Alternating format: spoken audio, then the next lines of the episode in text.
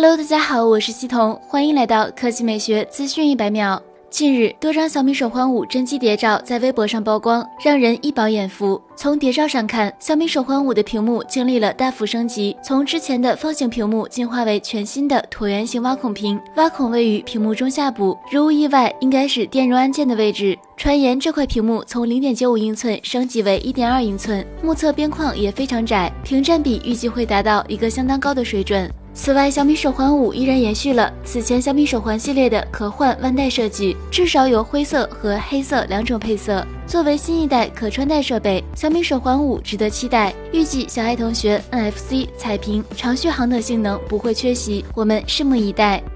第二条新闻来看，魅族五月三日上午，魅族科技官方带来了最新爆料，全系全量定制三星 Super AMOLED 护眼屏。从官方晒出的预热海报来看，魅族十七系列新机边框极窄，屏幕似意非意，加上右上角超小的挖孔，观感极佳。这不是魅族第一次定制屏幕了，上一代魅族十六系列也采用了定制屏幕，官方称定制成本高达六百万美金。其中，魅族十六 Plus 采用了六点五英寸二幺六零乘幺零八零分辨率的屏幕，屏占比。高达百分之九十一点一八，甚至超过不少刘海屏机型。进入二零二零年，高刷新率屏幕逐渐成为旗舰的标配，这次魅族也不例外。魅族十七、十七 Pro 全系标配九十赫兹刷新率屏幕，这也是魅族第一次在手机上采用高刷屏幕。核心配置上，魅族十七系列搭载高通骁龙八六五旗舰平台，支持 SA、NSA 双模五 G，配备 LPDDR 五内存及横置五环影像系统，其主摄为索尼 IMX 六八六，支持三十瓦闪充。